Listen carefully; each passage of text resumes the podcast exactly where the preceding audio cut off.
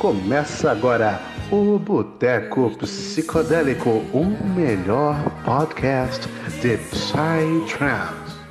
Edição Dia dos Namorados. Sejam bem-vindos ao Boteco Psicodélico. Ao Boteco. Podcast do, da nação brasileira latina mundial. podcast da globalização que agora está ampliando aí, trazendo gente do Japão, do México, todos os cantos do planeta, cara. É um, é um orgulho para qualquer multinacional esse podcast aqui. Hoje vamos trazer um casal que foi muito pedido. Esse casal que a gente fez uma, uma pergunta ali, é, quem que vocês querem, querem que a gente traga e tal. E, pô, é incrível, é incrível como que esse casal realmente cativa. Querido, né, cara? O casal mais lindo do Psytrance. Mac Moon, mais conhecido como Special M. Prazer como vocês estão? Tudo Prazer é nosso, galera. Obrigado aí pelo convite do Boteco. É, tamo junto aí, a galera que, que pediu a gente, obrigado por ter pedido a gente. Aqui a gente vai estar falando um pouquinho da nossa, da nossa trajetória, do passado do Special M, do futuro, do futuro de tudo. de como que a história aconteceu. Muito obrigado pela participação dos dois. Realmente é muito legal ter alguém assim com uma bagagem de conhecimento e de conhecimento, assim, de um, uma história tão legal assim conversando com a gente. Com certeza vai agregar muito. Eu fico muito feliz mesmo. Obrigado, valeu. Bora. E para acompanhar a conversa, como sempre, os marmanjos mais simpáticos, Eita. mais conversados do Psytrance brasileiro. Como você está? Afonso Santos, tudo bem com você? Pô, e aí galera, tudo bem? Aí ó, hoje aí estamos gravando mais um podcast. Nossos ilustres convidados aí, eu tô feliz demais de estar conversando com eles, velho. Sempre curti o som deles, agora tô tendo essa oportunidade, pô, bom demais. Nunca pensei que isso ia acontecer e agora tamo aí, ó, tamo junto. Que legal. Eu tô até emocionado aí com. E o nosso amigo Thales Souto, como você está, Thales Souto, diretamente. E aí, galera, como é que vocês estão? Mais uma vez um prazer estar aqui gravando mais um podcast do Botec. Hoje é um dia especial pra mim, mano, que nem eu já falei aqui no off com eles dois, cara. Sou muito fã do projeto deles. Há um ano atrás estava lá escutando. É, pulando pra caramba na pista, fui lá, troquei ideia com eles e quem diria que aqui, um pouco mais de um ano depois, estaria aqui conversando diretamente com eles e trocando esse papo massa, velho. Então eu tô muito feliz. E simbora que, que hoje vai ser um podcast muito massa. É, vamos lá, vamos lá. Cara. É o especial, de Dia dos Namorados. Você aí é produtor e tem uma paquera aí na cena. Você é um cara de pista e tem uma paquera. Hoje é o dia de você ver como que é. o amor se manifesta até na psicodelia, na verdade. Essa é a nossa missão aí, incentivar os casais aí do Brasil, incentivar os casais do mundo a se juntar e fazer. Tá. fazer arte. Bom, vamos, vamos contextualizar primeiro a história do Special M pra gente daí ter um ponto de start do, do, do quando vocês, vocês têm junto, assim, né? Pois é. O projeto Special M em si, uh, vocês têm quanto tempo de, de, de projeto? A gente tem cinco anos de projeto de Special M. É, mas a gente já tinha nossas carreiras separadas, cada quem seu projeto, mas a gente está junto há 10 anos. A gente, é, desde que a gente se conheceu até agora, é 10 anos. Hum. No, tudo isso? História, já, já, já tem chão, pô, 10 anos, né? Sim. Vocês já, já, já estão juntos há 10 anos ou se conhecem há 10 anos? Não, a gente, a gente tá junto há 10 anos e se conhece um pouquinho mais do que isso. Hum. É, a gente se conheceu na, na, no, universo. no universo paralelo. Olha! Pô, que massa! É, 2009. 2009 para 2010. Aí a gente. A gente começou a namorar no 303, que foi o After do Universo, de 2010 para. É, de 2010. 10, né? De 2010 para 2011. Aí então vocês estamos juntos é, final do ano vai fazer 10 anos. É, agora, agora em dezembro completamos 10 anos. Estamos E- juntos. Vocês estavam tocando nesse, nesse universo? Ou, ou vocês se conheceram na pista? Não, a gente estava tocando no universo, eu fui artista, foi a minha primeira vez que eu vim no Brasil. Aham. É, e o Mac sempre ha tocado no universo, né? É. Eu toquei em todas as, todas as edições do universo, desde o primeiro 20 anos. até, até o último. Caramba! O cara é de Isso, casa, ele é de casa. Eu toquei nos 10 últimos. Nossa, o bicho é residente já, né? Já É, tipo, muito legal, assim, muito legal ver a evolução do, do, do festival. E o festival que sempre me deu muita coisa, me deu uma esposa. Pra quem não sabe, a gente não só mora junto, como a gente é casado mesmo. A gente é, É, a gente é casado. casado. É, tem que- talvez pode achar que são, talvez, um namorado, né? Já É. Que o Psytrance se uniu, nada separa, né, Bom. cara? É, não, a união foi bem, bem, bem forte mesmo. É, como a Moon falou, a gente- o projeto só tem cinco anos e porque a gente no começo assim a gente só tava juntos, morando juntos, casados, mas cada, cada um fazendo um trabalho de, de forma assim individual, ela fazendo o trabalho dela, eu fazendo o meu trabalho. É, a gente vai falar aqui na conversa sobre os nossos trabalhos anteriores, assim, mas chegou num ponto que a gente conseguiu unir os gostos assim e, e, e ir para um, um ponto só. É. entendi. Isso que é muito massa, né? Que é aproveitar também essa questão do. Já que vocês dois estão juntos, né? Por que não. Por que não, chegar né? Já estamos aqui Então, mas mesmo. era, era exatamente por isso. Foi uma coisa meio natural, porque eu fazia uma música no estúdio, eu falava para ele, obviamente, vem aqui, escutar como está, como está ficando. né? Aí ele também entra aqui, vê ali como que está isso, não, hay que mudar isso, não, melhor isso. E no final a gente terminava fazendo junto, entendeu? Então a gente falou, vamos fazer um projeto juntos que é, assim a gente consiga decidir mais coisas, também dar uma renovada nos nossos projetos, né? Porque você cria tudo de zero, cria e se empolga com uma coisa nova, né? Então foi muito, muito legal e foi passando naturalmente. Sim, o Special M, como vocês podem perceber, ele não tem assim uma vertente específica única assim. É, a gente tem muitas músicas de vários estilos assim, de várias vertentes, então a gente pega toda essa bagagem nossa assim e transforma no e traz pro projeto, né? Maneiro, isso. Pô, eu acho isso, eu acho isso muito né, interessante, cara, porque o som de vocês é muito único, tem uma característica assim que, cara, você escuta uma música do Special M, eu acho muito mano, legal é quando M. um, um, pro- um produtor, um projeto consegue adquirir uma, uma característica tão forte que, cara, tu escuta o som do cara e tu fala, mano, é desse cara, é desse projeto. É, você pode ver isso, sei lá, nas músicas do Astrix, nas músicas do Vegas e na música de vocês também, cara, tem, tem muito disso, sabe? Eu acho isso muito massa. Pois é, Legal, mano. Você cria uma uma identidade, uma característica- associação, velho. Você escuta a música, às vezes você nem conhece a música, mas você tá lá na pista e fala, pô, mano, isso aí eu, eu já sei até de quem, é, de quem é essa música aí. Preciso nem conhecer É. a música. É, a gente, a gente é, foi um, um dos das propostas que uma das propostas que a gente quando decidiu fazer o projeto é, é achar nossa identidade e tipo seguir essa identidade, sabe, o máximo. E até hoje, ainda que a gente está mudando os gostos, porque, meu, todo artista ele tem várias influências e essas influências, no, no- com o passar do tempo, elas vão mudando, sabe? Meu, o que você tá gostando hoje não é o que você gostava, não necessariamente é, talvez seja, mas não necessariamente é o que você tá gostando, é, que você gostou no passado, o que você vai gostar no futuro, mas eu acho que a, a, a raiz do, do, do projeto tem que par- permanecer assim, bem fiel, assim, para manter essa característica. Uhum. Pô, isso é muito massa. Porque eu lembro, porque, por exemplo, a Moon é alguém que eu, por eu ser de Minas, eu vi ela mais porque ela, ela tocava bem aqui. Eu lembro que o, a Moon tocava um som mais pro fuon, assim, né, Bem mano? psicodélico. Tô enganado. Eu O lembro meu que era bem. projeto, meu projeto de DJ Moon, agora mais que nunca, eu acho, agora virou mais fulon que nunca. Eu sempre troca, he tocado morning trance, sabe?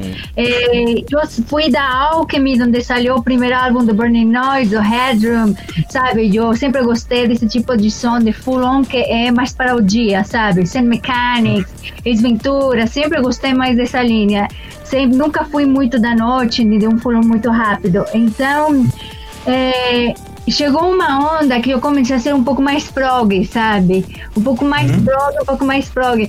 Mas sempre. eh, eh, nunca he o limite, sabe? Sempre ficado nessa mesma linha.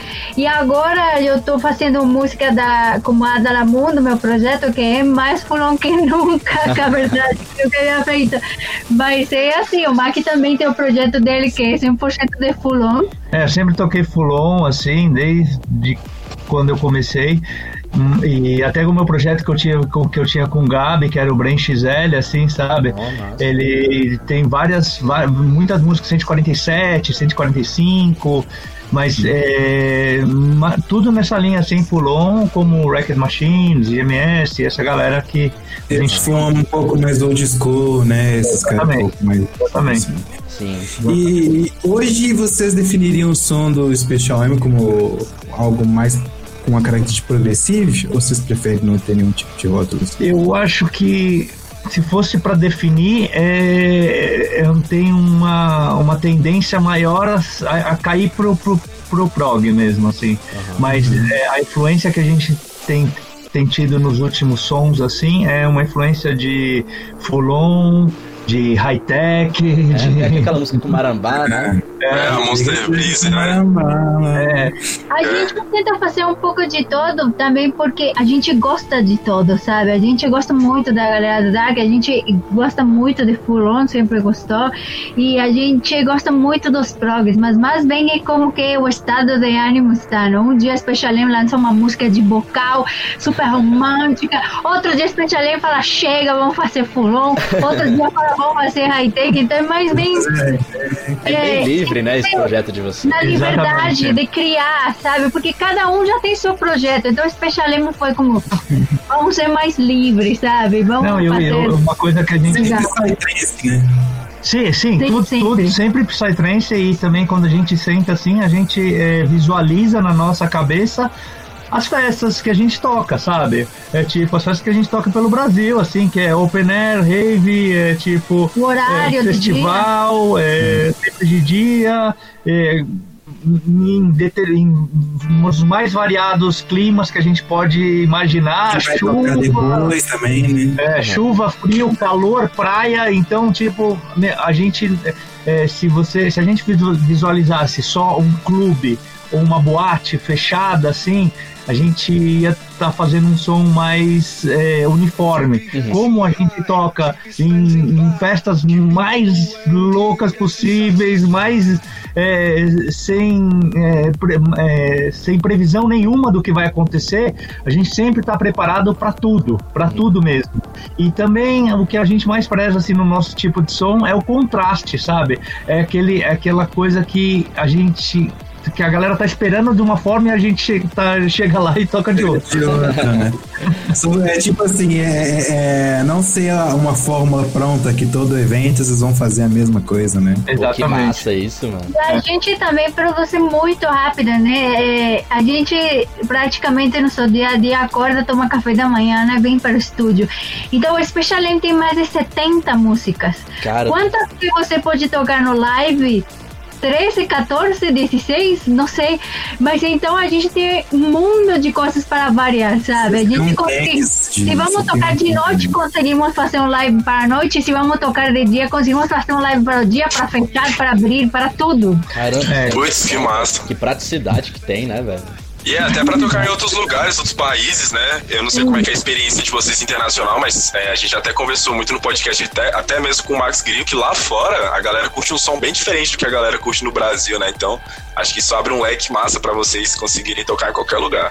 É, ao mesmo tempo que a galera é, gosta de um som diferente, quando ele é, quando a galera chama a gente para tocar, por exemplo, fora, como a gente já teve várias experiências, é, a gente tenta também não fugir muito da, da característica do projeto, porque ainda que lá eles gostam de um tipo de som, eles já têm muitos projetos lá deles que já tocam esse tipo de som. Então, meu, você não vai sair daqui do Brasil para chegar até lá para tocar o mesmo tipo de som que eles já escutam lá, tá ligado? Se eles te, eles estão te levando é porque eles querem o tempero brasileiro. É, né? eles querem a característica Verdade. deles. Se, Porque Exatamente. eles veem, eles veem os vídeos que você tem no Brasil, eles veem as músicas que, que escuta a mesma galera do Brasil. Então a gente, por exemplo, ano passado, em outubro, né, fomos para tocar na Alemanha, fomos na Áustria, fomos em Londres, fomos em vários lugares e a gente tocou live de aqui, sabe? Porque Exatamente. achamos que é isso que a galera Tá pedindo, né? Eu- É, a- as pessoas, elas, elas é, são muito acostumadas a, a- a visitar a, o- a página do projeto antes de, de todo mundo. Por exemplo, você, você vê no flyer alguém que você não conhece, você dá uma pesquisada assim e tal. E aí você, você se depara com um monte de vídeo, assim, com um monte de festa aqui, animadaça aqui do Brasil, bombando demais tal. Então, Vídeo de fã. é, exatamente, Sim. exatamente. Então, tipo, é, é mais ou menos isso. A gente sempre tá tentando fazer outros tipos de som, mas é, a essência do projeto sempre permanece a mesma, assim. Pô, isso Ô, é muito maneiro, massa. maneiro. Muito massa. E deixa eu só entrar num, num assunto, porque quando eu abri a. comecei aqui o podcast, eu citei a questão da globalização. que é um trem de louco, Sim. uma mistura aqui que, meu Deus do céu, sensacional, né? Gra- Que bom que o avanço do transporte proporcionou uma coisa. Permitiu isso, né? Não fala. Não, e a banda da internet aumentou também, né? Como, ó, então vamos lá.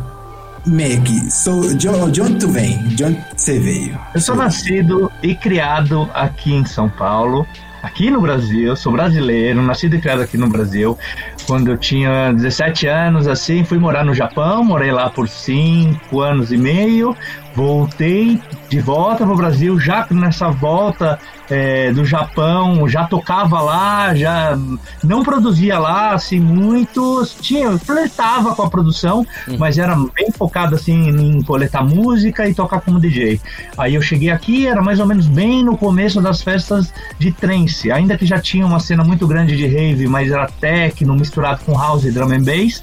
O Psytrance o trance aqui ainda estava bem engatinhando, que foi mais ou menos Foi no final dos anos 90? final dos anos 90, exatamente, 98 para 99, assim, 99 para frente. Aí eu fui, vi- vim para cá, comecei a tocar em umas festas.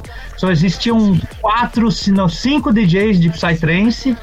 E estavam vindo mais pessoas que eram brasileiras, que estavam vindo de fora, como o Ekanta, que morava na, na- em Amsterdã, Juarez, que morava em Amsterdã, já estava voltando pro Brasil, mas aqui no Brasil mesmo tinha meu, em o Celso, tinha aqui em São Paulo o Milton, o Feio, a Roxy, o Rica, e só, tinha o JP lá na Bahia, que era padrinhado pelo Max e o, e o Rajahan, então pouquíssimas pessoas tocando esse tipo de som. Aí, cara, quando eu cheguei aqui, muitas, muito, é, muitos convites para tocar em várias festas, porque tava começando a rolar várias festas mesmo. Fui pro Japão, arrumei meio que minhas coisas, voltei para cá e fiquei direto, não voltei mais para lá para morar. Voltei várias vezes para tocar, para passear, mas para morar eh, nunca mais. Fiquei aqui direto desde então. O, o que que motivou você a ir pro Japão, o, o Mac? E, no- e não tão novo assim, 17 anos, 16 anos. Vai falar que você era fã de Super Nintendo. Cara, eu tava assim numa, num, num dilema assim, eu trabalhava com é, produção gráfica numa editora e, e meio que tipo, não tava muito curtindo a rotina de acordar cedo e trabalhar tal, e aquela rotina meio maçante assim. E minha irmã, meu pai já morava lá nessa época, e eu falei assim: ah, meu, vou dar uma volta lá, vamos ver o que acontece. é, tô fazendo nada, né? É, não, não, tipo, cara, tava trabalhando aqui, meio que não, não via que, o negócio, que ia desenvolver um conhecimento e, que nessa idade você tem muita sede de conhecer o mundo, muita sede de ver coisas, assim, sabe?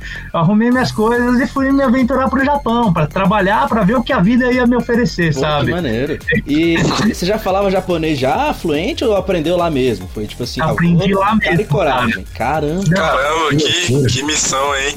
Aprendi a sair, sair do Brasil falando só português mas como eu já tinha familiares morando lá que me deram um suporte assim, levou um tempo para mim é, aprender, mas é, me dediquei um pouquinho ali e tal. Hoje eu não falo, até hoje eu não falo 100%, não escrevo, mas é, falo bastante para trabalhar, para sobreviver lá. Aprendi a falar inglês lá, aprendi a falar japonês lá. Maneiro. E, e, e aí. Eu acho isso E legal. assim, Mac, eu fiquei bastante curioso, cara. Como é que é a cena do Psytrance lá no Japão, cara? A galera Então. curte mesmo? É igual no Brasil, assim? Cara, pouca gente sabe assim, mas os japoneses foram um dos pre- precursores do, do Psytrance, assim, lá no começo dos anos 90 em Goa, porque assim, tinha mu- a, a- Goa mesmo não é, não é uma cena feita por indianos, Goa é uma, uma cena feita por europeus e, e viajantes, travelers, sabe? De viajantes que iam pra lá, se encontravam ali no, no- numa determinada época e meio que trocavam essas experiências. Então, é, muitos japoneses iam nessa época para lá, para Goa, vivia a temporada de Goa, voltava para Tóquio, os europeus voltavam para Europa, para França, para Alemanha, para Inglaterra, e quando eles voltavam nessa de- dessas temporadas de Goa para o Japão, eles, eles faziam muitas festas e traziam muita gente assim que, que era o, o começo, assim, sabe? California Sunshine, Transwave, é, X-Dream, é, é, Junior Reactor e, e todos esses caras do começo mesmo da cena,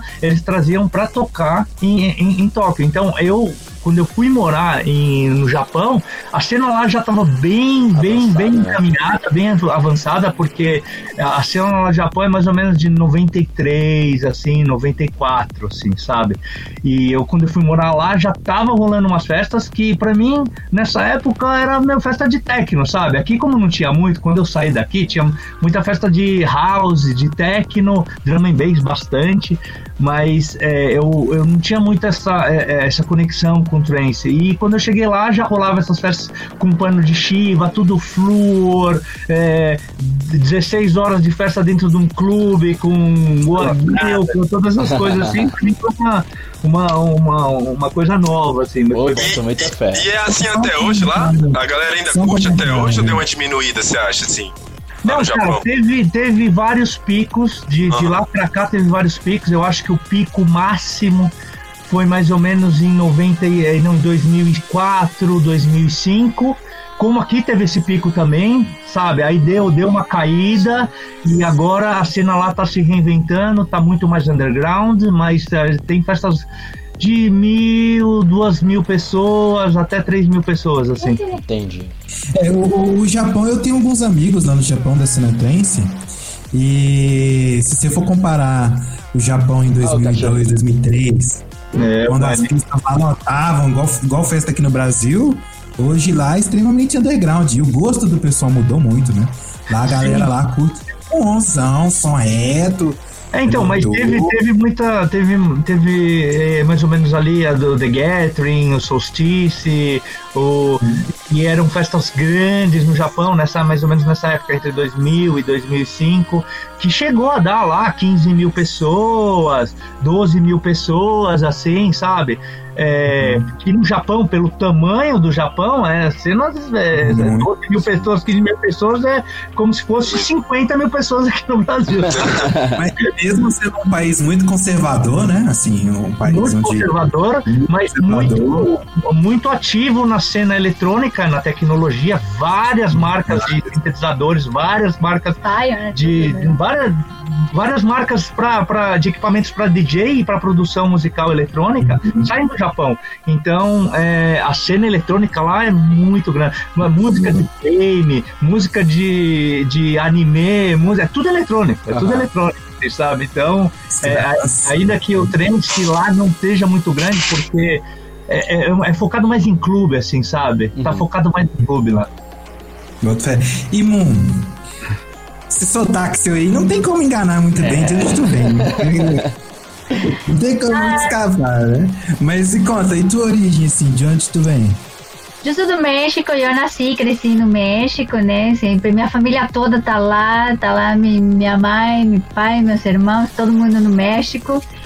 Eh, quando eu fiz 20 anos, eu fui morar na Inglaterra. Hum. Eu fui morar na Inglaterra porque eu fui convidada para tocar uns festivais lá e fui ficando, porque eu cheguei lá, eu tinha umas três festas para tocar, aí no final do ano eles me convidaram para tocar no Hilltops de Goa, aí eu fui para Goa, voltei, já tinha um monte de festa na França, na Alemanha, tá? aí eu decidi ficar mesmo para morar lá e conseguir estudar um pouco, né, estudar coisas de música, este, fiz um curso do Logic lá, várias coisas, aí comecei a, a meu interesse por produzir música, e aí eu fiquei ali uns, uns três anos, três anos e meio, até que eu vim por primeira vez para o Universo Paralelo, e aí eu conheci o Mac e Mas tudo você já tocava isso. no México. Sim, eu tocava desde 2005, eu toco. Hum. Hum, mas você tocando lá no México era trance mesmo ou eletrônica, assim? Não, mesma tipo, coisa. É, a cena, a cena de Psytrance do México era muito grande. Era muito, muito grande. Em 2005, quando eu comecei a tocar, minha primeira festa eu toquei para 7 mil pessoas. Caramba! Caramba! Sério? Lá Grande. uma, uma empresa na minha cidade que se chamava Massive Trans.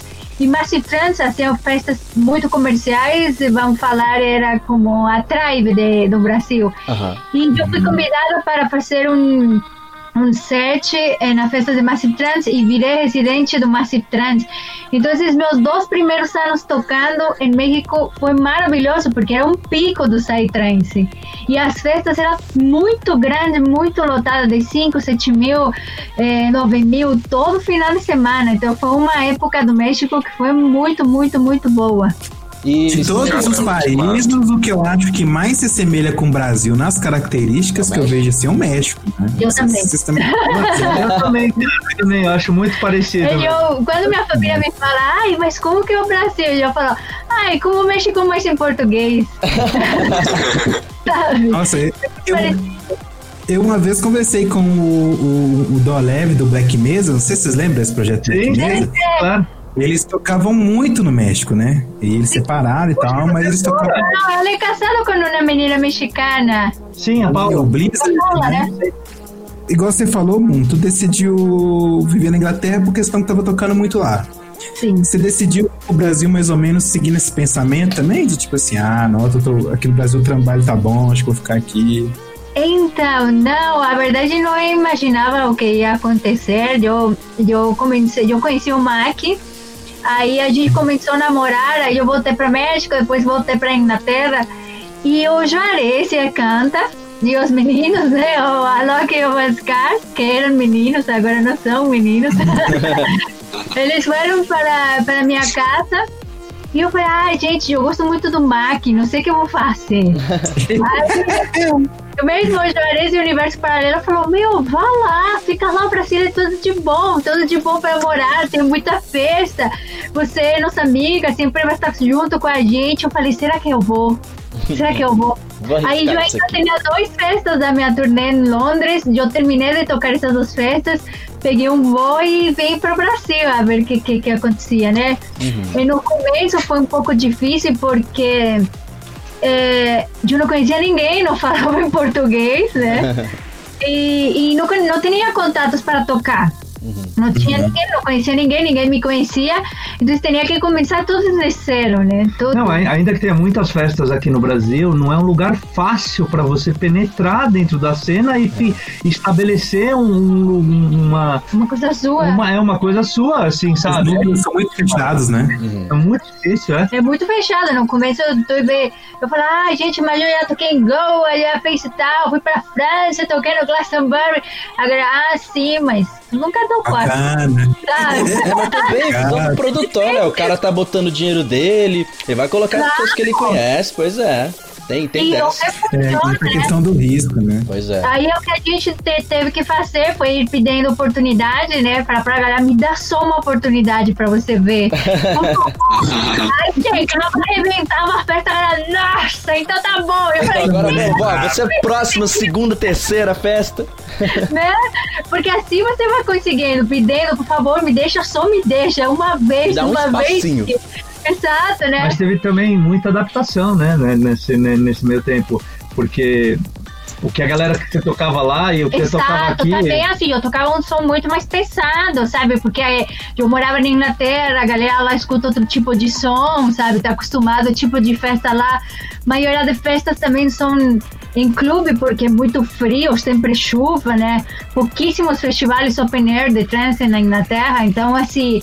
Era eh, outro tipo de som e também uma adaptação de tudo, né? Aprender a falar português, mas foi uma coisa muito boa, porque nesse tempo que eu venho para cá, eh, como eu não tinha amigos, não falava nada e não tinha nada para fazer, e eu foi quando fiz aprender a produzir, né?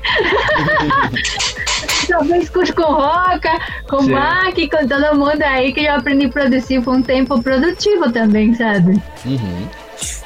Você- era DJ 7? Sim. Os... Porque eu lembro que a primeira vez que eu te vi, uns bons anos atrás, era DJ 7. Sim, eu, sou, eu sempre sou DJ Moon, porque eu nunca he tocado com computador no DJ Moon. Eu tenho muitas músicas minhas, desde 2012, tenho muitas músicas minhas e, e, e toco DJ set músicas também de outras pessoas, mas eu sempre he mixado com pendrive, ainda que toque minhas músicas, sabe? E aqui, é, a gente agora já sabe a história de Adalamun e. É. Agora vamos um pouco da história de do casal, Ah, que é um especial de Dias Namorados. né? Lógico, pelo amor de Deus. Ah, Vamos, vamos lá aqui, que é um especial, um especial com especial ainda. olha como é especial isso aqui. É, vocês no começo falaram que vocês estão juntos há 10 anos, né? Sim. E de casado, vocês têm quanto tempo? A gente casou em 2012 no Doze, Brasil, é. 2013 no México. A gente casou duas vezes. Demais. É, não, tem gente que demora, ah, vamos casar depois, duas vezes depois daqui, sei lá, 25 anos. Não, vamos logo, de uma vez assim. E assim, Ah, vocês no casamento de vocês? Na festa de casamento? Sim, é, não, é, a primeira festa foi uma bagunça. A primeira festa eu não quero saber, sabe? Foi after de dois dias, foi tipo. foi, foi terrível. Mas a festa do México foi só pela igreja, né? Aí quando Ah. o, o cara da festa falou, ai, vocês não querem DJ? A gente, não, não. Ah, não. Não, não. Não, uma coisa preciso. não. Não vai faltar DJ, né? Qualquer um que levantar lá que tiver no casamento toca. Qualquer um que levantar. Não, chama qualquer Eu quero fazer meu casamento desse jeito, cara. É, Foi muito bom, foi muito bom. E o, casa, e o casamento aqui no Brasil vocês, é de São Paulo? Foi em São Paulo mesmo? Foi, foi em São Paulo. Foi em São Paulo. Pô, cara, e, que é- e é legal, né? Porque assim, que de casal no, que tá no Brasil, pelo menos, que eu conheço é vocês dois, o Gustavo e a Gás, Tatá. né? E a Tata, aham. É que, que, é que eu não sei se eles têm um projeto juntos, né? Mas. Não, Não eles- tem. eles são assim, Não, não, não, casados, casados mesmo, mas são casados. Não, tem uma galera aí, tem uma galera. Acho que sim. Acho que tem uma galera. É, mas foi difícil achar. Mas e assim, é, vocês acham que o- a questão do projeto, porque assim, hoje em dia eu não sei se vocês tocam em lugares, se não for como especialmente. Tipo assim, eu falo assim, eu como Moon vou tocar lá no, sei lá, lá no- em Pernambuco, e eu como Mac vou tocar no mesmo tempo lá no sul, por exemplo. Ou vocês sempre tentam fazer essa casada de Special M, Mac, Special M. Não, não, não. É até, é até legal essa pergunta, porque tem uma galera que acha que a gente só tá tocando Special M e não é verdade, assim. A gente tem os nossos projetos separados e, e- e a gente não vai, é, assim, terminar um- uma, uma história, assim, só porque a gente criou o Special M, sabe? A gente, a Moon, ela tem o projeto dela, ela toca em várias festas, só como DJ Moon. E, e- e- e eu também toco meu projeto Mac também em várias festas. E eu acho que eu, é, é, isso aí é muito bom pro projeto, porque isso possibilita que a gente não fique só tocando Special M, porque o Special M é um projeto assim, muito característico, assim, muito marcante. Então, a gente não quer ficar tocando todo, todo mês, todo, todo, todo final de semana, né, mano? Não, tocar não tem problema, não deixa mais, É. a gente vai. Mas a gente, a única coisa é que a gente não toca separado o Special M. Eu ia Ah, perguntar isso pra vocês, porque eu nunca vi vocês separados. Aí, tipo, ah, quando a, a Moon tem um request da Moon, eu vou e toco a Moon, o Mac vai e toca em outro lugar, o Mac.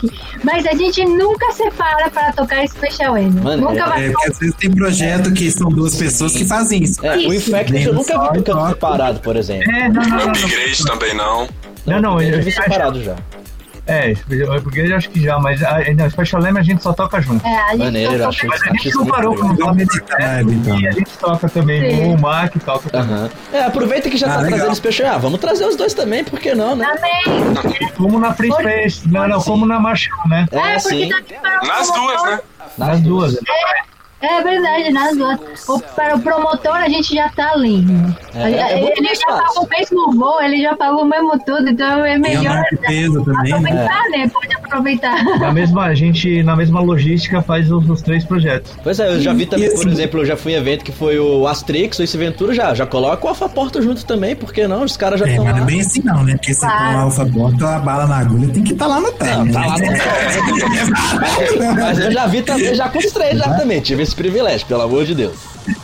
Ô, mas então deixa eu perguntar pra vocês assim, é, vocês sentem que essa questão, né, como vocês são DJs, vocês acabam viajando e tudo mais, roda o Brasil inteiro. O casamento de vocês, vocês têm algum, alguma dificuldade disso, de viajar? Ou vocês veem que, tipo assim, como vocês já são DJs, vocês entendem, ó, não, ela tem que viajar, ela tem que passar um tempo fora. Vocês acham que a impacta no, no casamento de vocês de alguma forma? Não, cara, na verdade é uma coisa boa. A gente é uma coisa boa pra gente, porque a gente sempre tá planejando juntos e sempre tá fazendo as coisas juntos. E, E a e verdade é, que eu, eu assim, gosto, eu acho bom, assim, sabe? ah, a Porque- gente passa 24 horas a dia junto.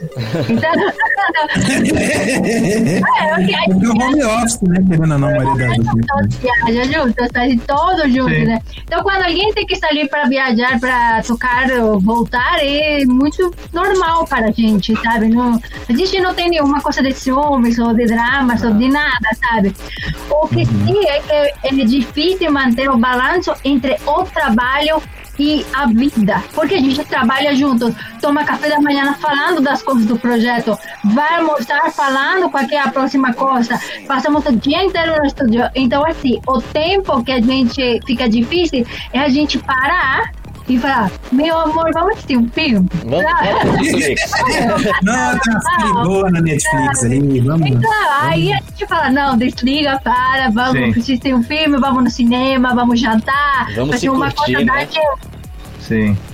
É, porque isso aí é algo a se pensar, né? Porque, tipo assim, se você for ver um produtor, por exemplo, às vezes, muitas vezes, uma produtora ou uma produtora, o relacionamento dela não é da cena. Então é uma válvula de escape que ela tem ali de estar com ele, né? Como é que ele vai falar de produção com um cara que é técnico em enfermagem, por exemplo? Pois é. Exato. Mas Agora, vamos- E, e- e assim, como é que funciona o workflow de vocês dentro do estúdio? Cada um de vocês tem a cadeirinha, fica lá na parte da síntese. Como é que funciona assim a cabeça de vocês na hora de produzir? Vocês definem, é, sei lá, uma parte específica do trabalho pra um ou pra outro? Ou vocês dois pensam juntos em tudo? Como é que funciona, tipo assim, dentro da rotina de vocês isso? Cara, é muito, é muito dividido e, e até na, na, na, na procura do tema, porque é, a gente tem uma, uma, uma metodologia de trabalho que, que acaba dando muito certo, assim, que a gente nunca começa uma track por começar, a gente tem que ter uma inspiração de algum tema, de algum, de algum, de algum rumo, de algum horizonte que vai levar a gente para algum lugar, tá ligado?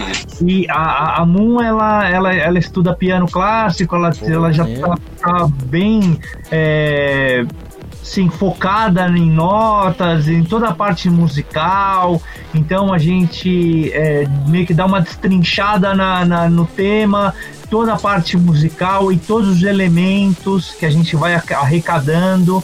Aí, quando a gente vai montar a track, a gente senta aqui junto, aí faz um pouquinho eu, um pouquinho a Moon, aí vai indo, vai indo, vai indo, mas conforme a, a pessoa tá mais inspirada, assim, e vai indo, e vai indo. Mas nunca, tipo, eu sento aqui sozinho pra terminar uma música, ou ela Olha, senta aqui sozinha pra, pra terminar Não, uma todas música. as tracks do Special M, a gente tava aqui os dois.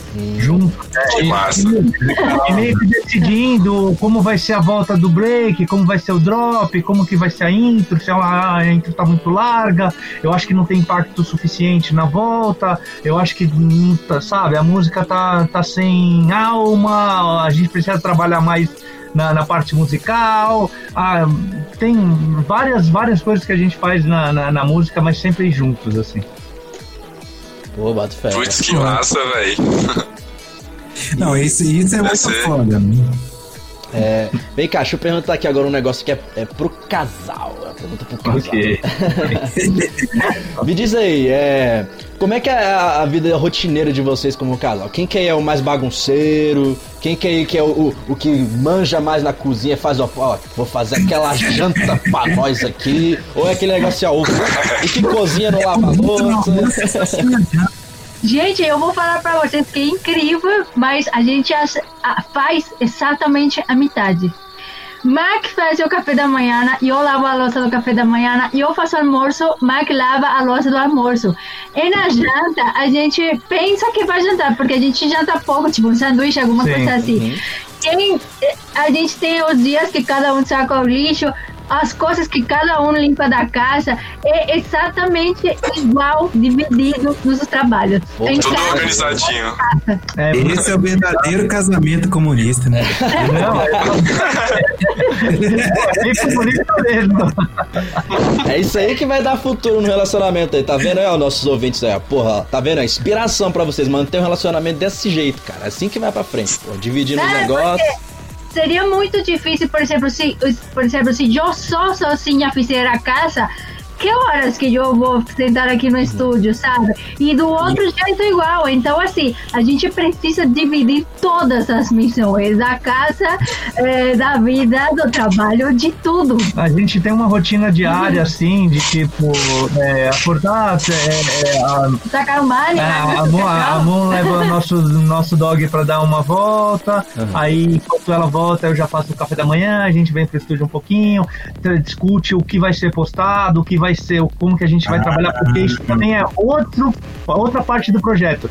Pra muita gente acha que é só sentar aqui e fazer música. Não, a gente tem um planejamento de, de postagem, de Mídia. mídias sociais, de, todos, de tudo, porque isso também é muito importante, ainda mais hoje em dia. O, o novo produtor não solamente tem que fazer som, tu tem que fazer mídia, tem que Sim. ser político, tem que fazer seus próprios contatos, Sim. você tem que. Então, assim, o trabalho de artista vira uma- um trabalho muito trabalhoso, né? Porque, graças a Deus, a gente tem todas as ferramentas igualitárias para a gente fazer o que a gente conseguir fazer, mas por outro lado, é muito trabalho. É quase uma empresa, né? Você criar um projeto. Não, não, é muito, é muito uma empresa. Então, tipo, quando a gente, depois que a gente toma café, como numa empresa, a gente tem a nossa, nossa reunião, a reunião de, de, assim, direcionamento, de o que, que a gente vai fazer na postagem, aonde que a gente vai se dedicar, porque são várias, várias é, é, páginas e da- das redes sociais. Então, aí depois disso, aí já tá quase mais ou menos, aí a gente faz o exercício também, a gente tem o exercício. E eu vou na agora como vocês, não sei se vocês já viram, que nosso estúdio se transforma em área de, de academia. A gente pode tô olhando essa luz aí. exercício em casa, agora que não vamos na academia. Então, A gente tem uma. Tipo, assim, a gente tem semanas que a gente faz quatro vezes por semana, tem semanas que a gente faz cinco, mas eh, normalmente assim a gente sempre está se exercitando. Algum vídeo na internet, alguma coisa que a gente faz aqui mesmo no estúdio, meia horinha, 40 minutos, depois toma banho, almoça, vai, vem pro, vem pro estúdio, trabalha em alguma tech, porque é até legal eh, esse canal que é, para divulgar o nosso trabalho, porque a gente está trabalhando no nosso quarto álbum, Sim. né? E, e o nosso quarto álbum, para quem não sabe, a gente tá- já lançou três, três álbuns assim. É, de- com outros artistas, com Mandrágora, a gente tem dois álbuns só Special M, a gente está trabalhando no nosso quarto álbum. Mas com essa pandemia e todas essas coisas, a gente sempre tá meio que mudando. Ah, vamos lançar uns singles aí antes do álbum e tal. Sim. Então a gente tá fazendo um monte de música aí, né? Sim, porque É, é 40 o álbum sair agora na primeira parte do segundo semestre, mas a gente não tem como testar as músicas, né? Não sabe como. É, no- como é que vai ser a da pista, né? Então a gente vai esperar um pouco, né, de, eh, para pensar bem a dinâmica do álbum, também porque a gente sempre faz os álbuns em versão física. A gente tem os CDs e agora não tem nem aonde produzir o CD, tá tudo fechado, né? Então assim, fica meio difícil você criar com tanto amor, com tanto carinho, com tanto trabalho um álbum só para jogar não dá. Então, assim, a gente vai começar esses meses, né? Tem planeja, um planejamento de ir soltando um single por mês. São poucos artistas de, de, de Psytrance que, que produzem, que pensam em lançar álbum. A, a maioria dos artistas hoje em dia, ah, vou lançar EP, vou lançar single, quero bombar, quero, quero bombar com essa track, quero fazer essa track ser tipo. E a gente, quando cria um álbum, não. A gente tem várias músicas, tem algumas músicas no meio do álbum que, que foi destinada para uma galera que vai escutar, mas nem às vezes nem bomba tanto assim, né? Mas vai. vai- é, tem toda uma história dentro do álbum que a gente tá pensando em 10 tracks, em 9 tracks, assim. Hum. É todo um conceito que só faz sentido quando tá tudo junto, né? Correto. Exatamente, é isso mesmo. É, e, e hoje em dia a forma de consumo mudou muito, né? Antigamente o pessoal gostava muito de CD, né? De, de, de, de pegar um CD ali e, e ouvir ele inteiro e tudo mais. Hoje em dia você não tem tanto isso. Tipo assim, as pessoas gostam daquela coisa mais dinâmica ali. Ah, lançou track, lançou track, lançou track.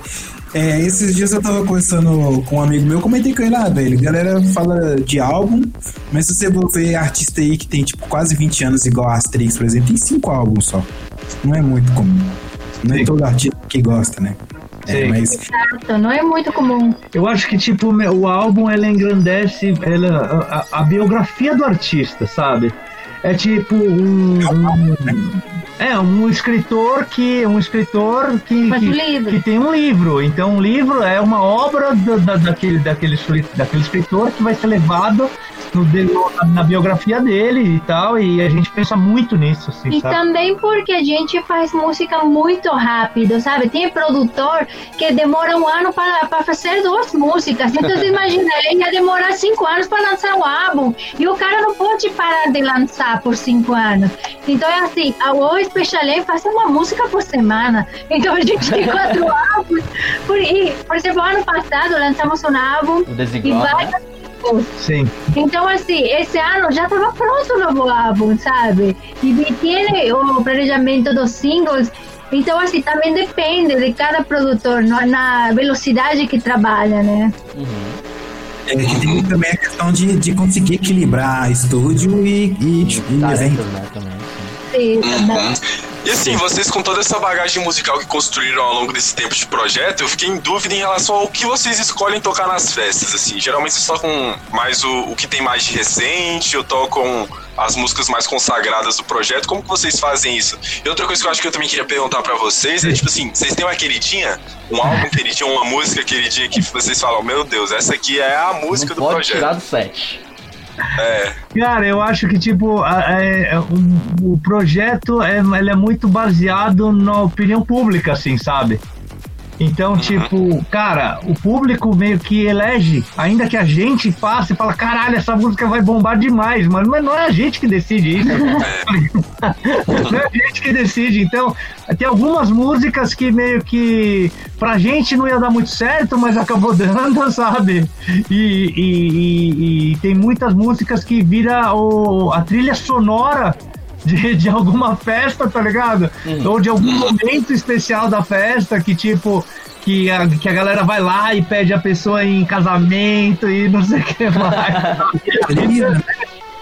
Então meio que tipo fica muito marcado isso pra, pra, pra, pra muita gente que não tem como é, por vontade nossa falar assim, ah não, chega, não vamos mais tocar ela. Não, não é assim, sabe? Uhum. Porque o projeto ele é um projeto público que a gente divide os nossos gostos com o gosto da galera, né, mano? É, porque sabe, tocar o que vocês não gostam também não rola, né? É, Você é. vai lá ver sua banda favorita, os Rolling Stones, e eles não tocam Satisfaction, você vai morrer. É. Você vai falar.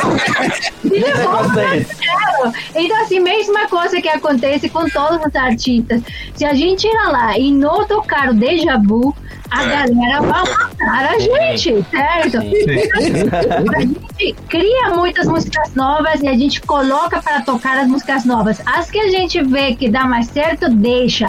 As que não, vamos reemplaçando com uma nova até ir organizando live que é mais ou menos o que a galera curtiu mais. E também, a galera é muito diferente de Brasília a Porto Alegre. Então, isso é outra coisa. A gente não escolhe o mesmo live para tocar em todo lugar. A gente escolhe dependendo o, como a festa, o horário da festa que a gente toca. Se a gente toca de madruga, de dia, de noite. Quem toca antes, quem, Quem toca toca antes, depois, é muita situação, mas a gente faz um live para cada festa. A gente não toca o mesmo live da semana passada, nem o live da outra festa. Não, a gente faz um live.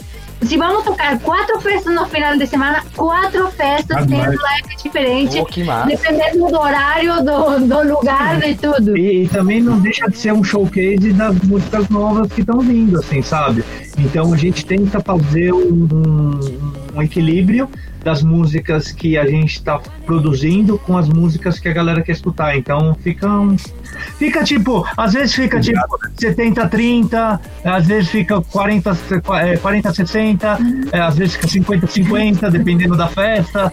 Então, e tem vários tipos de eventos que a gente toca tipo um pouco mais é, de, de evento universitário, por exemplo. Então a gente tem algumas músicas mais acessíveis para galera que não conhece muito o nosso É projeto. nunca foi para uma rave. Imagina, no evento universitário tem muita gente que não escuta eletrônico.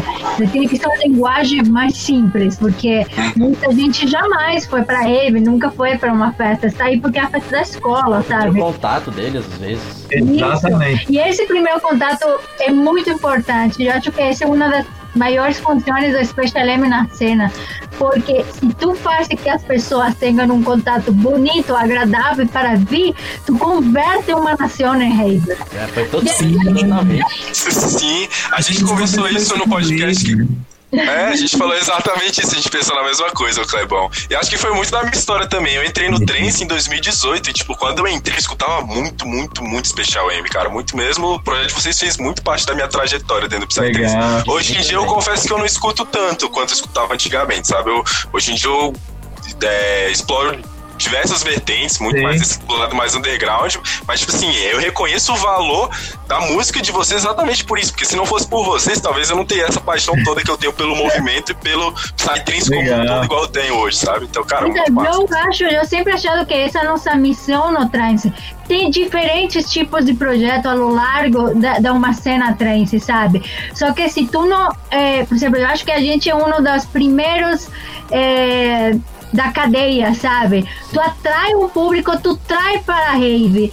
Aí a, a rave fica cheia de aí ou a pessoa vai ter a opção de escutar tudo que está dentro desse mundo, sabe? Porque talvez se tua primeira experiência de rave fosse escutar um som, vamos falar, Dexter, dificilmente tu ia entender o que está acontecendo. Ia ficar perdido. Então talvez nunca ia voltar pra rave, tu não entendeu, sabe? Então, assim, o, o projeto da gente tem um objetivo. A gente não pensa que não. Ah, é porque se a galera fala que a gente é mais comercial ou não, ele tem um objetivo dentro dessa cadeia, sabe? De captação de público para levar para uma festa. Depois o pessoal decide o que, que eles querem fazer. É, a sabe? percepção da galera às vezes acaba sendo é, um pouco dura se não entende é, exatamente qual que é a onda do projeto, sabe? A gente não tá é, tentando fazer o que outros projetos mais underground fazem e ao mesmo tempo a gente também não quer ser o projeto mais popular pop possível.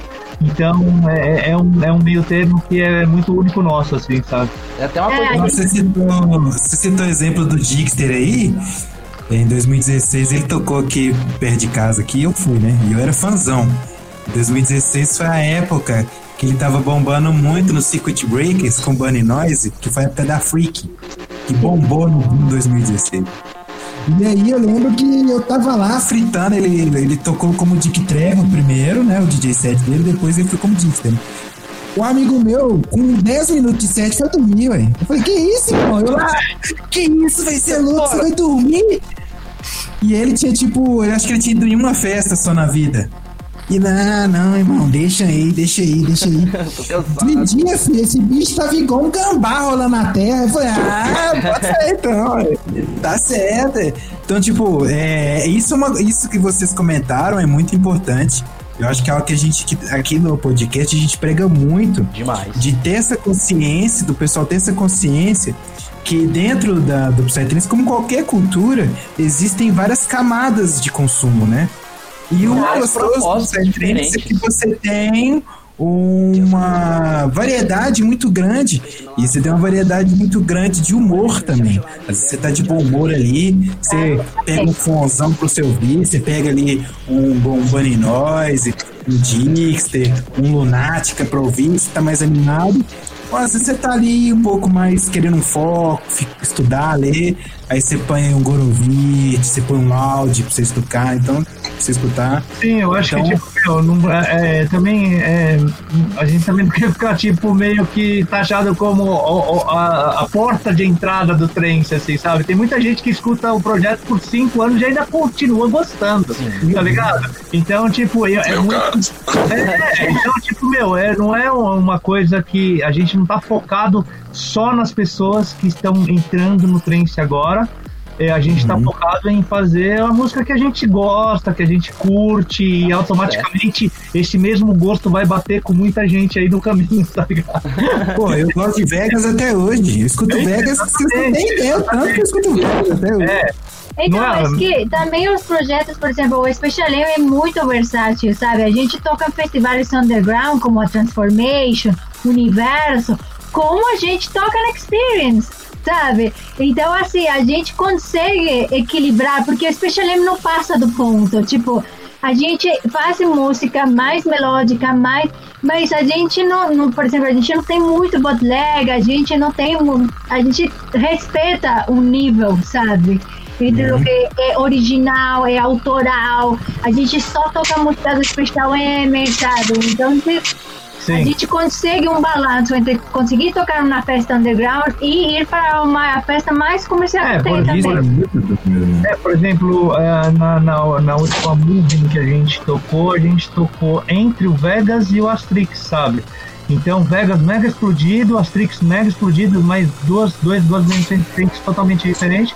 A gente foi lá, apresentou o nosso trabalho, sem precisar falar assim, cara, mano, é, vamos ter que tocar a música do Vini Vici, porque eu não sei o que, mas não, meu, a gente vai tocar Special M, tá ligado? A gente vai ter Special M, a gente é Special M, a gente vai lá dar cara pra galera que quer conhecer a gente, que não- ainda não conhece, ou a galera que conhece e tal, vai curtir ou não vai curtir e tal, mas é a gente é a gente, a originalidade e a gente tá lá fazendo nosso trabalho. e eu vou falar pra vocês assim, na minha percepção, eu vejo o Special M como um dos projetos que tem uma, uma marca, não vou dizer visual, mas assim, uma identidade muito forte, não só na música, mas como na presença também da, da dupla, sabe? Tipo, é, o pessoal, quando pensa num cabelo rosa e um japonês, As orelhinhas de gato. eu no Twitter eu só postei, eu só postei assim, a gente confirmou o, casal. Eu só coloquei uma bandeirinha do México e do Japão, todo mundo, não, especialmente, tipo assim.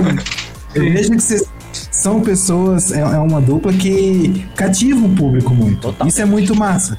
Eu vi vocês tocando na Opus aqui agora em fevereiro. Eu tava conversando com o Juan Verdeira na hora. Acho que vocês tocaram um pouco depois dele. Sim. E aí, a gente tava trocando ideia, né? Eu e ele, assim. E a gente do nada assustou uma fila gigante do lado, assim. Eu "Que cara é esse? Quando foi ver vocês dois lá, né?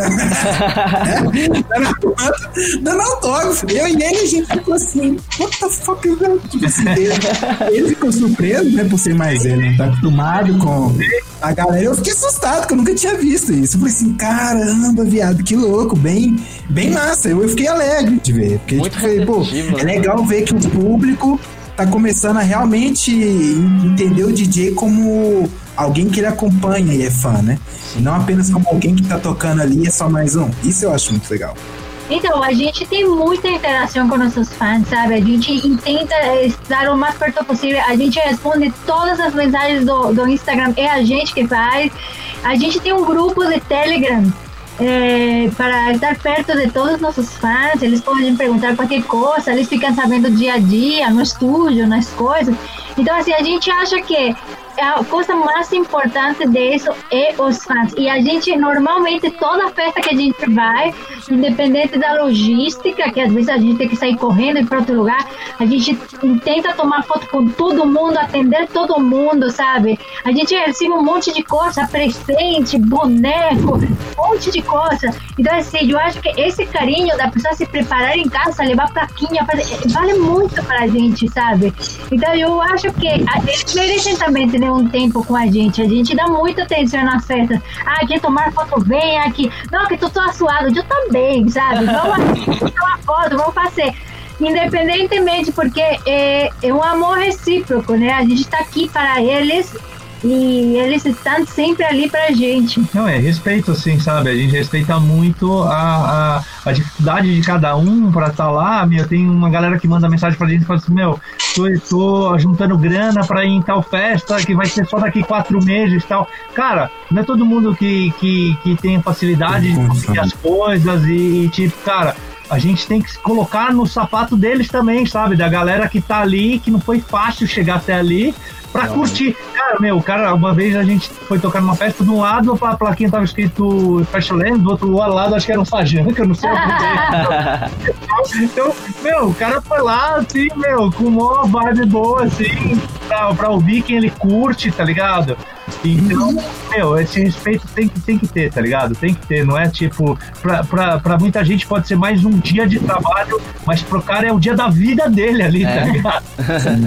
oh, mas eu, é eu observo que a, que a. Igual a gente tá conversando a questão de, de público e fã, né? Eu observo nos últimos 10 anos aí que a forma como o público vem lidando com o DJ vem mudando muito de, de questão de os DJs estão realmente começando a ter uma fanbase, assim, de, de, de, pessoas que se ele lançar uma track, a pessoa vai lá e entra no Spotify para ouvir. Se o cara posta uma promoção, alguma coisa, a pessoa vai lá, interage. Se o cara vai fazer uma live, a pessoa vai lá, quer saber que hora que vai ser a live dele. E, e graças à internet isso vem mudando muito, né? Que antigamente o cara Pô, o cara custava ter contato com o DJ. O cara era um sumido, né? Você vê isso ainda muito na cena underground. Eu acho que legal, que nem complementando o que o Clebão falou, que tem muito artista mudando isso. Vocês mesmo, né? Com o canal que vocês têm no YouTube, né? Acho Sim. muito massa. É uma iniciativa que muito pouca gente já fez.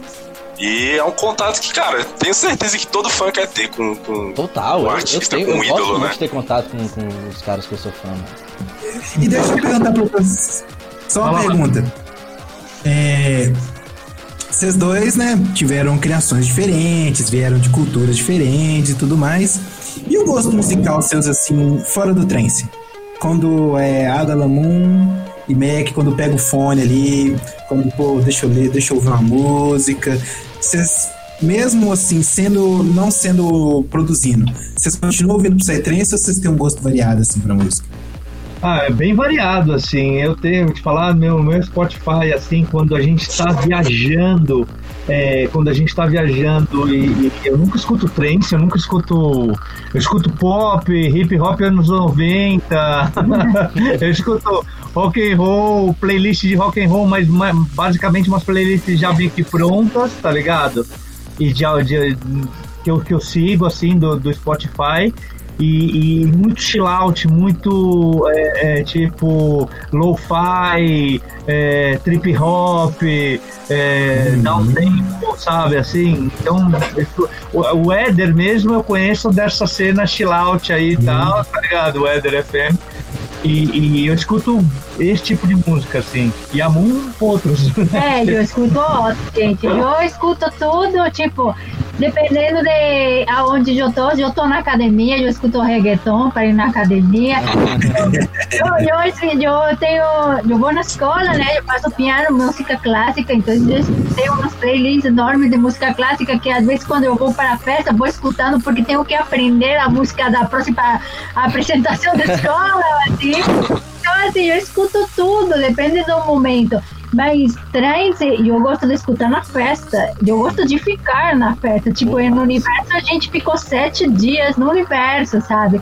Então, assim, eu acho que eu gosto muito de trance. Talvez não escuto tanto em casa no dia a dia, né? Eu, depende, eu falo, vou na academia, eu vou com uma música alegre pra academia. Aí eu, eu vou para a escola, eu, eu tenho que saber música clássica da escola. Mas é, é assim, é na rave eu realmente tenho muitos amigos que falam, ai que bom que vamos ficar. Tem.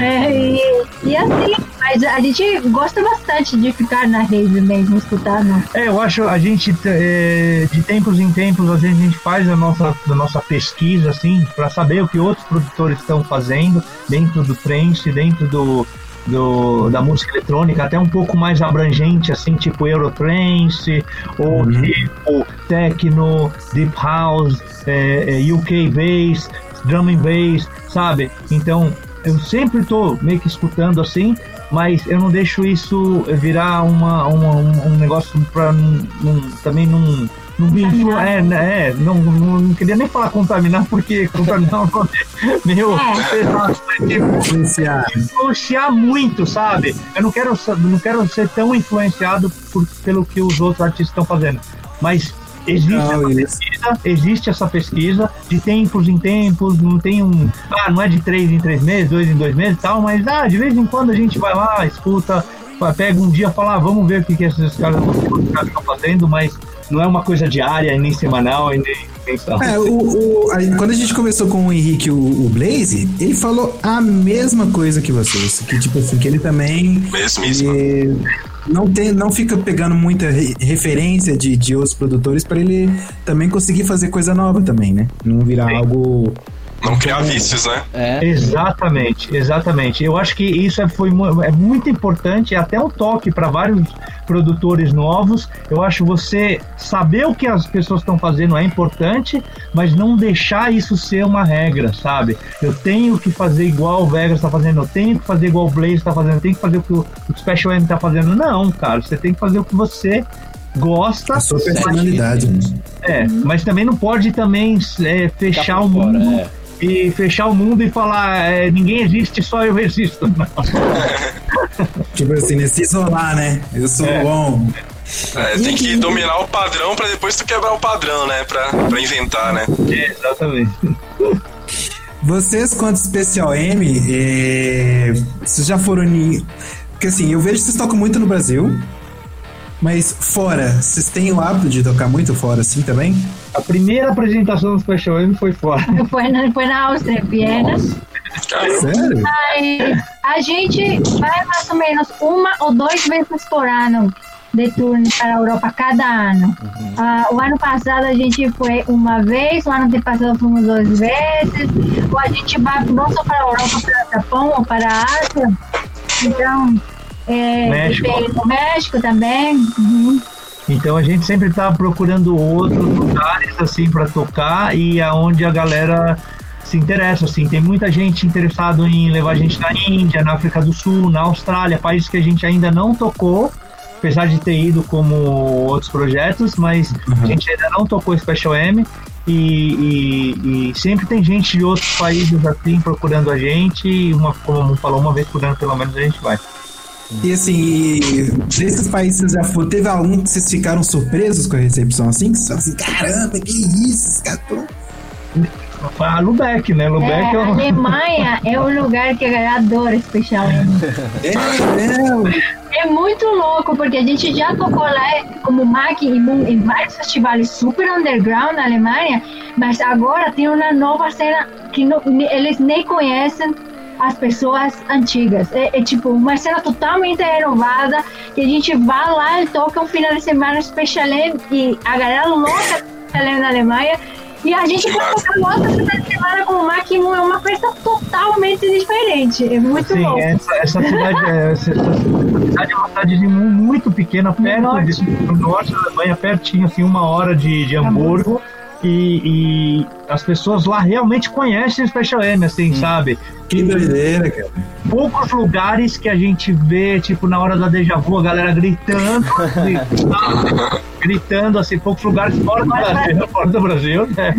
Tipo, meu, porque é, em de- de- vários outros lugares que a gente toca Special M, assim, a galera, é, a galera quer escutar o Special M e tal, mas não uma música específica, sabe? A galera quer escutar o, o todo, assim.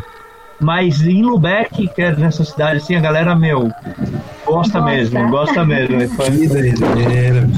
Eu fico massa. feliz de ver isso, velho. Sim, velho. A recepção do pessoal fora e, e dentro do país, eu acho isso muito legal, velho, com, os artistas.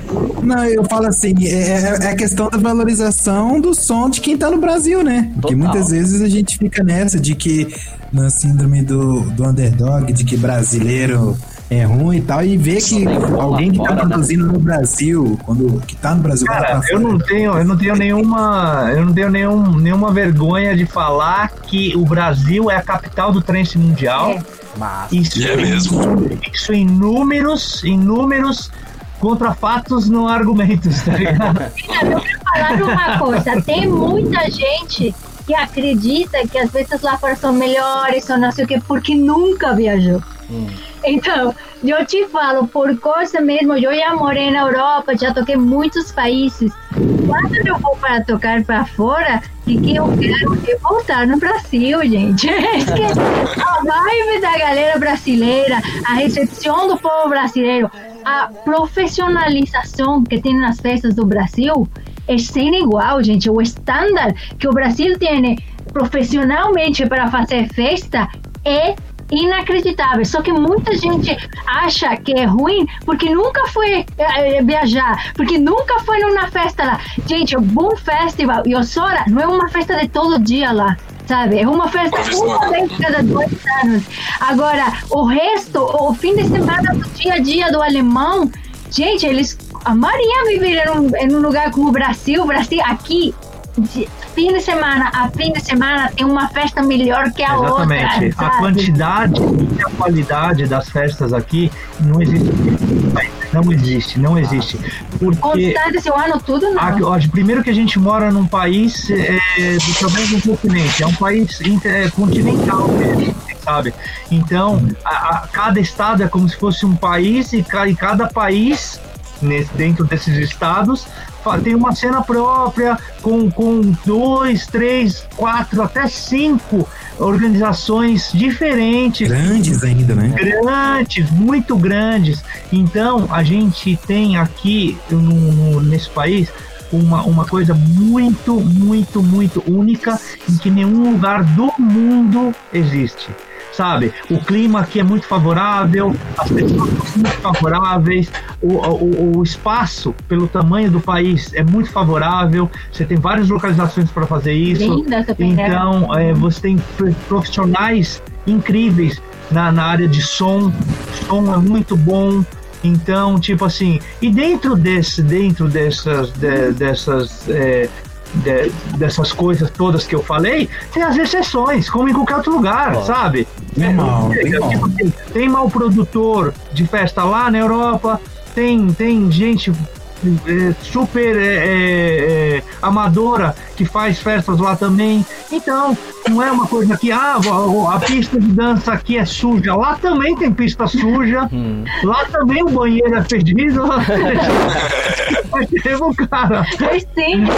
É Cara, porque então, o pessoal vê o Boom e o Osora e acha que tudo é igual o Boom e o Osora, né? é. Então, isso que nós te falar, como se a gente falar, meu, todas as festas no Brasil são como o universo. Não são, gente. Então. O só tem um bom, só tem um, só, só tem um no universo, mas Brasil é um dos países que tem um dos maiores festivais do mundo. O universo é o único festival de trens na praia no mundo, sabe? E é o único festival que tem tantas coisas tão interessantes, desde som, variedade de coisas, até a terra, né? A Não, terra é de lá é maravilhosa. É muito bom. Eu tô com 2012 no Osora. Então, lá, é, eu fui para lá e eu achei animal, é muito bem feito, é muito, muito legal mesmo, sabe? Mas só que a, a, a cidade Osora, ali na Hungria, ali naquela cidade, sabe? Ela não tem nada. Ela só é aquela fazenda. Só tem o evento lá, só tem o onde estão instalados. Só tem essa coisa que acontece ali, sabe? Então as pessoas elas, elas é, têm que dar um pouco mais de valor e um pouco mais de respeito. As pessoas. Ah, ah porque aqui a galera gosta de um determinado tipo de som. Cara, cada lugar é cada lugar. Ninguém vai lá no Japão ensinar o japonês a fazer sushi, tá ligado? Meu, os caras gostam de comer aquela comida em determinado lugar. Aqui é outra, outra, outro hábito, é outra cultura. Cada cultura tem essas suas peculiaridades e tem que ser. Tem sua manifestação, né? Não, a gente é privilegiado e nem sabe. Não, sabe nem se dá conta. Vocês não acreditam Mas muito, como. Muito, muito. Sério, porque o Brasil, muita gente fala, ah, que lá só tem festa de som comercial. Gente, aqui tem festa de tudo. Aqui tem festa de todos os tipos. Tem só festa de dark, tem só festa underground, tem festivais enormes, só underground, tipo Mundo de Oz, festival maravilhoso, só de som underground. Como tem festivais comerciais, festas para todo mundo, Experience, Tribe. Tem High Tech Revolution, tem um tem monte, um monte, sabe? Tem, tem um monte de tudo. coisa. O Pulsar, tem Transformation, tem milhões de, de, de infinidade de coisas que você tem a luta de escolher. E, e que às vezes o europeu queria ter, né? É. Muitas vezes. Muitas vezes. Tem muitas coisas que os caras é, é, que eu, eu até vejo como uma manifestação de tentar influenciar nos, nos costumes que, ah, vocês deviam fazer isso, deviam fazer. Não deviam fazer nada, meu. A gente já tá fazendo, cara. Ou você se encaixa ou tchau, tá ligado? Porque é, não, não tem como você se adaptar de, dentro de, de, de, uma cultura sem você preservar a sua própria, tá ligado? Correto. Primeiro você tem que ter a sua cultura, depois você é, é, é, privilegia ou, ou, ou, celebra outra cultura, mas tipo, a gente tem as nossas coisas aqui e se determinado estilo de som ainda não tá no mainstream ou ainda não bombou do jeito que muita gente quer que bombe, é porque, uhum. cara, não chegou a hora, tá ligado? Tem um monte de coisa aí envolvido, mas não é tipo degradando um estilo que vai sobressair, tá? Sim. E assim, é, a gente, igual a gente começou do passado, a gente, eu realmente achei muito das histórias. Assim, eu gosto de ouvir história. Achei eu muito adoro massa o isso. contexto. e pro Special M? O que vocês planejam aí pros próximos anos? O que vocês estão aí aprontando nessa quarentena aí no estúdio? O que, que aí o público álbum, pode né, aguardar aí? É, então, a gente já tá com 80% do, do álbum pronto, o nosso quarto álbum. É, o nosso terceiro álbum, como a gente estava falando, é um, teve um livro de 40 páginas e um CD. Então a gente sempre está trazendo uma coisa nova. Os caras, é, a, a, gente, nosso, nosso segundo, o nosso primeiro álbum foi um pendrive com uma, uma caixinha, foi uma caixinha que tinha um pendrive, uma foto e um adesivo holográfico. Então, tipo, meu, a gente sempre tá procurando uma coisa nova, a gente sempre tá querendo criar alguma coisa assim que ainda a galera, que ainda não, não é visto assim, sabe? E que a galera normalmente não vê. Porque eu acho que a música não pode ser tratada também só como uma coisa descartável, de tipo, usei, usei, usei e tchau. Mas porque como, como você falou que a gente havia é, dado para você um CD, talvez é uma coisa que você até guardou, sabe? Não foi o simples sencillo que a gente lançou e você não lembra mais daqui a dois meses. Sim. Então, uma coisa que você vê no seu quarto, você materializa, sabe? É uma coisa que depois de 10 anos você encontra na sua casa e fala, nossa, lembra eu aprendi, eu aprendi a mixar, eu aprendi a mixar na, na CDJ com CD de vocês e outros que eu baixei, mas o CD de vocês era que quando vinha amigo meu aqui em casa, eu queria mostrar pra eles a, o, a CDJ, fazer um som, falar, vamos se liga aqui, ó, o CD que eu ganhei dos caras, mano. É realmente isso aí mesmo. Não, é, tem que materializar, sabe? A gente sempre pensa nisso. Então, a gente vai lançar nosso próximo, uh, nosso quarto álbum com alguma surpresa para a galera. A gente, próxima semana, tem música, né? Vai ter lançamento do Drop in the Ocean, que é a nova música do Special M. O próximo mês tem mais uma música nova, Sim, a Mind gente, Explosion. A, a gente decidiu, a gente tomou uma direção agora nessa época de, de quarentena que é não deixar de lançar as músicas, mas também tomar muito cuidado com, essa, com a produção do, do álbum, como a gente já vinha falado no começo do programa. Então, o álbum ele vai esperar um pouco até a gente ter certeza. Tá muito incerto ainda tudo assim nessa época. A gente é, a, a, a promoção, a, a, a, o como a galera escuta a música em casa já não é mais a mesma coisa. Tá tudo muito diferente, assim, sabe? As pessoas estão em casa, não estão o dia inteiro escutando só trance, estão escutando outro tipo de música também. Então a gente tá, tá muito cauteloso, assim, sabe? Com o lançamento desse álbum que tem é, parcerias como a Azul, tem a Soulshine, tem Ah, o Evento Mori, tem muita, mu- mu- muita gente nova, porque isso também é outra coisa do nosso projeto. A gente está sempre procurando é, puxar com a gente, assim, sabe? Projetos que, projetos que estão aí no, no, no começo, assim, Pô, sabe? Assim, maneiro, mano. Iniciativa. então a gente não tá só tipo, ah, mano, vou, vou me juntar com o cara que já é estabelecido. Não, nada a ver. Pelo, pelo contrário, a gente tem muito mais collab com, com pessoas que estão aí no, na, na, né? na caminhada, da, assim, sabe, do crescimento do que, tipo, os estabelecidos já. E é uma forma que vocês têm, querendo ou não, de passar o conhecimento seus para essas pessoas, né? As experiências de produção, de A timing. gente também aprende muito com E eles. aprender, né? Eles têm outra percepção, sabe? Uma galera muito mais nova que está no começo da carreira, que está fervendo de, de querer outras informações, o grupo de amigos dele, ou pura galera que vai na rave, sabe? Então, assim, a gente também aprende muito deles. Muito, muito, muito. Assim, é uma troca muito grande, assim, de conhecimento. Porque, cara, você pode conhecer tudo. O, o, o que vai passar amanhã a gente ainda não viveu, tá ligado? Sim. Então a Pô. gente, tá, a gente tá aprendendo ainda. Isso, isso é legal, né? Até pra se, pra se reciclar também, porque às vezes tem muita, muita coisa que o cara que tá começando ali, que ele tá aprendendo também, é uma fonte diferente da que vocês têm, né? E tudo mais. É. Isso é Uma troca de conhecimento, né? E também vicia, né? Você tem a, o Mike tá 20 anos na cena, eu tô 15 anos na cena, a percepção já não é a mesma, sabe? Então você fazer uma colaboração com outro artista, você aprende muitas coisas, tipo quando a gente fez a colaboração com Maramba, aquele do Dark, outra coisa. A gente nem achou que a música talvez ia sair, porque a gente falou, mano, vamos no estúdio, vamos tentar se entender e ver o que acontece, sabe? A gente não sabia se esse experimento ia dar certo ou não. E plum, saiu um Monster Breeze bombando aqui. Foi maravilhoso para os dois. Porque isso Não, eu- é uma coisa muito interessante para se falar.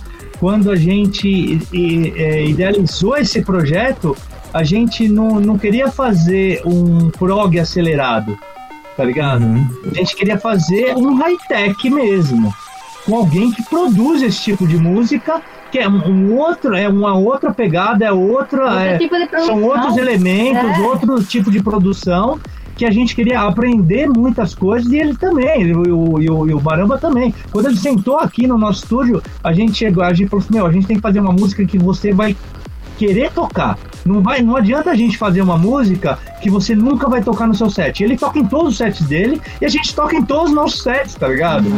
Então, tipo, cara, É um hino já. e ficou uma coisa muito, muito legal e muito importante para os dois projetos.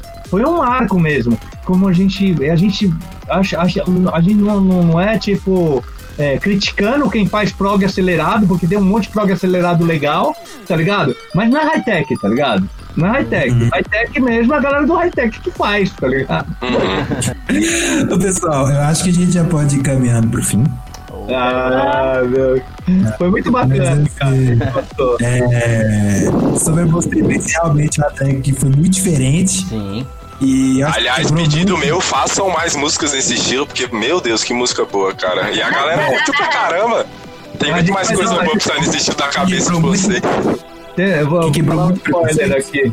É, a gente tem uma track que vai sair no nosso álbum que no meio da track ela vira um High-tech maneiro. Olha, Então ela começa de um jeito, no meio ter, vira totalmente aí. Quem tá escutando aí a gente aí nos últimos tempos aí já sabe até a track, chama Radical Experience com a Zurra. E vai estar no nosso, no nosso próximo álbum. É, mas assim, eu queria realmente agradecer ao tempo que vocês estão disponibilizando com a Valeu gente. demais. Obrigado, galera. Obrigado. Tá? Do conteúdo, da conversa, do conteúdo do que a gente conversou aqui. É, a ideia realmente é trazer para o público o Special M quem é, né? Assim, não só o DJ que tá lá tocando, mas quem é Quem pessoas Inek, por quem é trás, né? Né, que Quem é legal. Que legal, cara. Que legal. Muito obrigado.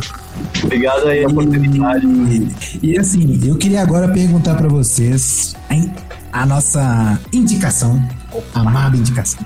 Que disse. O que, que, que, que Mac Moon indicaria? Cada um uma indicação. Pode ser ou artista, ou uma música, ou um álbum, um set, não sei. Pode ir à vontade. Ah, eu gostaria de convidar o personal para escu- escutar nosso primeiro álbum. Porque talvez você já foi faz tanto tempo, né? Que, que uma galera que chegou agora na cena não conhece. E nosso, no- nosso primeiro álbum está ali no, no Spotify. É, Special M, Special M, esse é o nome do álbum também. E gostaria de convidar a galera a escutar nosso primeiro álbum. É, Eu- Muito legal, muito legal a ideia de voltar pro começo, porque muita gente conhece, só conhece a gente agora, mas não sabe qual é, qual é a- o começo do nosso projeto, então eu tô com a Moon aí de chamar a galera para escutar o nosso primeiro álbum, Special M, que foi lançado pela Alien Records. Pô, que massa. Hoje vocês dançam pela XZM? Já lançamos Pela- várias músicas pela XCTM. Nossa primeira música saiu Nossa pela- primeira música saiu pela XCTM e algumas outras, umas Sim. três ou quatro. Agora a gente. O nosso álbum saiu pela Alien. É, A gente varia de gravadora, mas normalmente a gente é artista da Alien. Pô. E você, Afonso, o que, que você tem que indicar aí? A indicação hoje vai ser um remix do Noises, é o remix do Shiva Tree que ele fez. A música se chama The Source. Muito boa, muito boa. Eu tava ouvindo ela esses Ótimo. dias. Incrível. Chivatri é brabo. E você, Thales? O que, que você tem Então, galera, hoje eu vou indicar aí um high-techão pra galera. Aproveitando Tudo esse papo que a gente né? teve, fiquei inspirado. Ah, a música é muito boa, pô. É do, do Sonic Siso, lá da Dark Prisma, o nome da música é La Cucaracha. Ah! E, cara. É, ele usa os sons da, da música original, é muito massa. Se vocês não conhecerem, é, confere lá, porque a música é muito boa. Legal. Ai, E você, massa, que velho. que você vai, Ó, vai mandar pra nós Ó, eu vou indicar hoje aí o Out of Orbit, que é o projeto do Ethan Reiter, antigo Loud. Ah, Tá com um projeto aí, que é o Out of Orbit. Tá lançando pela Shamanic Tales, que é a, a label do Astrix, né? Uhum. Projeto muito bom. É uma linha de. de essa linha de Psytrance agora que tá surgindo, né? Mas bem mais técnico, mais melódico. Bem imersivo, sim. Eu gostei bastante. E é, vou indicar isso de- dessa vez. Aí, ficou bem diverso, né? Um. Legal, tá você? é variado. Lógico. Bom, muito obrigado, gente, pela participação. Um abraço no coração. Obrigado demais, galera. Obrigado demais. Tá A gente feliz? agradece, mano, por disponibilizar o tempo pra gente. foi muito legal gravar esse episódio com vocês. Acho que a galera vai curtir pra caramba também escutar essas histórias que vocês contaram aí. Lógico. Vai ser muito, muito massa. Vai ser muito Feliz, massa. feliz dia dos namorados para todos os namorados aí. Todo mundo aí espalhe o amor aí para todo mundo. Se você ainda não encontrou o seu bruxão, a sua bruxona, o seu farofeiro, a sua ET, É. fé que um dia você encontra. Continua na, na fé, na expectativa. Muito obrigado, né, gente. Valeu. Um abraço pra vocês aí, um beijo gostoso. Valeu. Valeu. Beijo.